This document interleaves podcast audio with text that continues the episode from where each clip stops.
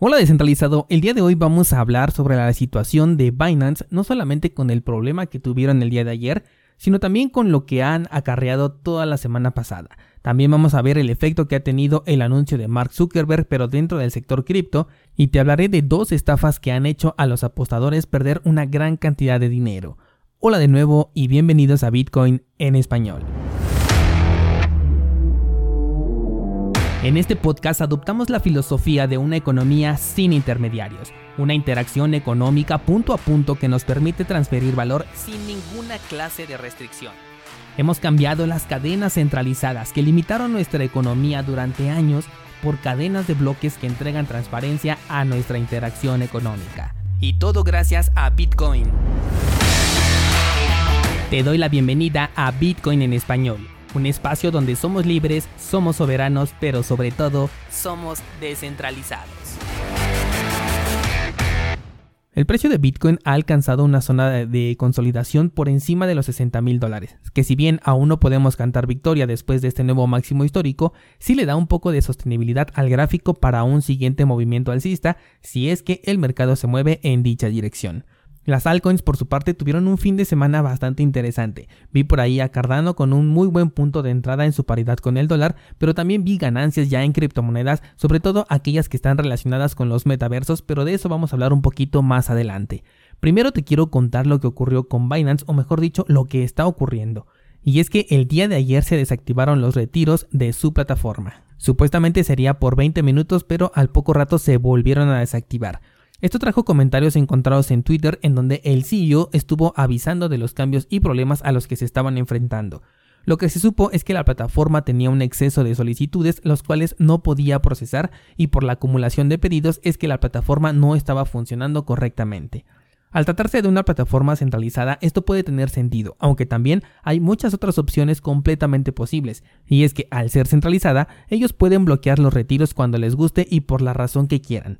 Algo que hemos visto muy a menudo es que los retiros en Binance de Cardano son retenidos, lo cual obliga a que cambies de criptomoneda en caso de que necesites sacar ese dinero y ellos se quedan con los tokens de ADA. Esto me hace pensar que es para poder utilizar esos tokens en el staking, ya que Binance tiene un pool operando y todo fondo que depositas en este exchange puede ser enviado a ese pool para trabajar. La verdad, en este momento desconozco si actúa como lo hacía antes, en donde únicamente con el hecho de tener un balance depositado en esta plataforma ya podía hacer staking y automáticamente comenzaba a recibir recompensas, o si bien ya necesitas hacer algún proceso adicional, en donde tú voluntariamente elijas participar en su pool, sobre todo porque ya han agregado muchas opciones, dentro de ellas la del staking, entonces por eso es que dudo si todavía se hace como antes o si ya lo están manejando de una manera diferente y como evidentemente no hago el staking dentro de una plataforma centralizada, pues no he revisado este dato. Y es que de ser de esta manera, incluso los fondos que no han sido asignados para el staking podrían ser tomados para ello por parte de la plataforma mientras obligan a los usuarios a cambiar sus tokens por otra moneda y quedándose ellos con los tokens ADA. Esto es mera especulación, pero me suena bastante lógico. De hecho, es una de las razones por las que te sugiero considerar nuestro pool oficial para el staking de Cardano, ya que con nosotros no pierdes la custodia de estas monedas y de ninguna manera tenemos el poder para bloquear tus retiros como si lo tiene Binance. Te voy a dejar más información sobre 7 Pool en las notas de este programa. Pero eso no es todo con Binance, y es que desde hace un par de semanas he notado que su red está haciéndose muy lenta. Me refiero por supuesto a la Binance Smart Chain, un par de descentralizados de hecho me han confirmado esto en nuestros canales de discusión y en ocasiones he tenido incluso que esperar unas cuantas horas para reintentar una transacción debido a la congestión de esta red. Incluso hasta el juego de PBU, el de Plan vs. Undead, informó en la semana que no podía agregar tokens para ser intercambiados justamente por esta razón. Esto me alerta un poco porque por un lado es cierto que la red de Binance está creciendo bastante y eso pues para ellos es positivo, pero al igual que Ethereum es un arma de doble filo y entre más crece más problemas tiene, ya que la congestión ya es un tema que conocemos bastante bien. Y esto no solo provoca una ralentización de la red, sino también un incremento en las comisiones a pagar. Hace unos meses, cuando Plan vs. Undead todavía tenía mi confianza, me gustó mucho la medida que estaban tomando a futuro, que era crear su propio blockchain. La razón que argumentaron en ese entonces es que por el momento Binance Smart Chain estaba muy bien para su proyecto, pero que no era escalable, lo cual tiene todo el sentido y ya comenzamos a ver estas consecuencias. No sé qué pueda pasar con esta red si del mismo modo que con Ethereum la gente termina acostumbrándose a tirar dinero en temas de comisiones o si por el contrario harán una valoración de la red centralizada que es, congestionada y además con altas comisiones, lo cual haga que tanto los inversionistas como los desarrolladores salgan de este proyecto. Me parece muy curioso ver cómo las redes que más fácilmente se saturan tienen más fuerza que aquellas que ya están preparadas para una mayor demanda, aunque también ya vimos casos como el de Solana, que también colapsó a pesar de haberse vendido como un proyecto que solucionaría de una forma definitiva este problema. Vámonos con otro tema y resulta que ahora tenemos dos animales peligrosos en el sector cripto. Por un lado tenemos el Anubis y por el otro lado tenemos a el calamar.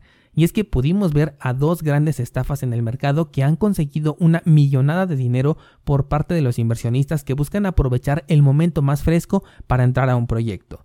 Un token relacionado con la popular serie El juego del calamar y otro que se vendió como bifurcación de Olympus conocido como Anubis fueron los encargados de sustraer más de 60 millones de dólares en los últimos días. Primero, la cuenta de Twitter del proyecto relacionado con el calamar fue marcada como sospechosa, y esto provocó el desplome descomunal del token, el cual llegó a valer hasta 2.800 dólares y al momento de grabar este episodio vale menos que la palabra de un político, y es que cayó hasta valer menos de un centavo de dólar, un desplome prácticamente del 99.99% de su valor. Y por si fuera poco, las páginas y cuentas asociadas a este proyecto han desaparecido. Incluso en los agregadores como por ejemplo CoinMarketCap ya aparece una leyenda de que se han recibido múltiples reclamos de la validez de este token. El otro token que tenía que ver con Anubis y se promocionaba como una bifurcación de Olympus DAO, vio cómo los 60 millones de dólares destinados a la liquidez del proyecto se movían a otra cuenta.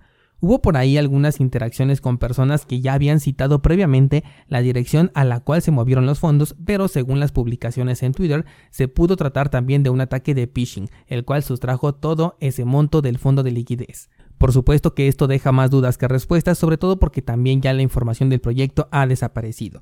Además, la imagen era de un perro y aunque parezca una broma, eso atrae a muchos apostadores por el simple hecho de querer replicar movimientos como los que han hecho Dogecoin y más recientemente Shiba Inu, que de hecho parece que a la gente se le olvida que dentro del código de Shiba hay una línea en donde se especifica que ellos son capaces de mover los fondos a otra cuenta si así lo requieren, o sea, hacer exactamente lo mismo que se especula con Anubis, pero en este caso el que avisa no traiciona, y ese es motivo suficiente para mantenerme alejado de cualquier proyecto tipo perro, e incluso Dogecoin porque en este momento siento que ya perdió su característica estabilidad que había tenido con el tiempo. Esto nos debe de servir de recordatorio de que a veces es mejor una ganancia moderada pero constante y relativamente más segura que una ganancia potencial a un gran coste y sobre todo a una sobreexposición de riesgo. Atención con este tipo de casos porque también lo podemos llegar a ver en criptojuegos, que no solamente pueden ser una estafa forzosamente, sino también pueden calcular mal el desarrollo de su economía y convertirse en monedas más shitcoins de lo que de por sí ya son cuando nacen. Por último, el día de ayer te hablaba de las posibilidades con los metaversos y el enfoque que ya dejan ver grandes empresas como por ejemplo Facebook con su evolución a este nuevo nombre conocido como Meta. Y bueno, pues después de esta noticia pudimos ver cómo diferentes tokens, sobre todo los enfocados a metaversos, comenzaron un movimiento alcista bastante importante. Pude ver por ejemplo a Mana del proyecto de Decentraland, vía Ascenso e incluso a Sandbox, todos ellos con movimientos parabólicos y simplemente impulsados por el FOMO de una noticia que ni siquiera tiene que ver con el sector cripto. Es posible que incluso algunos inversionistas hayan aprovechado esta noticia para inflar los precios de estas monedas a través de operaciones profesionales, para posteriormente tomar unas buenas ganancias. Pero de nuevo, esto también es mera especulación. Y lo que ocurrió solamente podemos especular de que se trata de un derrame de FOMO proveniente de la noticia del metaverso de Facebook. Sin duda, considero que los metaversos tendrán su oportunidad tanto dentro como fuera del sector cripto y evidentemente aquellos que estén dentro van a conseguir una muy buena tajada de ganancias si es que hacen bien las cosas. El detalle, como en todo, es saber cuál será ese proyecto líder, que ahorita podríamos pensar en Decentraland, en Censo, Axie Infinity, Sandbox, Star Atlas e incluso Meta Hero, pero es probable que el verdadero proyecto que le dé un giro al sector de los metaversos todavía ni siquiera aparezca y aquellos que he mencionado se queden en números rojos. Y con esto quiero abrir el debate para el día de hoy porque me gustaría mucho que me comentaras de los proyectos que tú conoces, cuál consideras que puede ser el primero que realmente lo podamos considerar como un metaverso de utilidad. A mí me gusta mucho, por ejemplo, Censo, pero lo veo bastante lento. ese movimiento que iban a hacer hacia la red de Polkadot todavía no veo claro para cuándo va a ser y la verdad es que aunque no me he metido mucho a investigar, la noticia no ha llegado a mí. Mientras tanto, por ejemplo, Decentraland ya tiene un entorno perfectamente jugable, pero no veo una gran comunidad detrás. Lo único que hasta el momento he visto son interesantes experimentos y nada más. Así que me encantaría conocer tu opinión al respecto y si conoces algún nuevo proyecto con este potencial, pues también házmelo saber. Espero tus comentarios en nuestro grupo de Discord y por allá me uno a la conversación.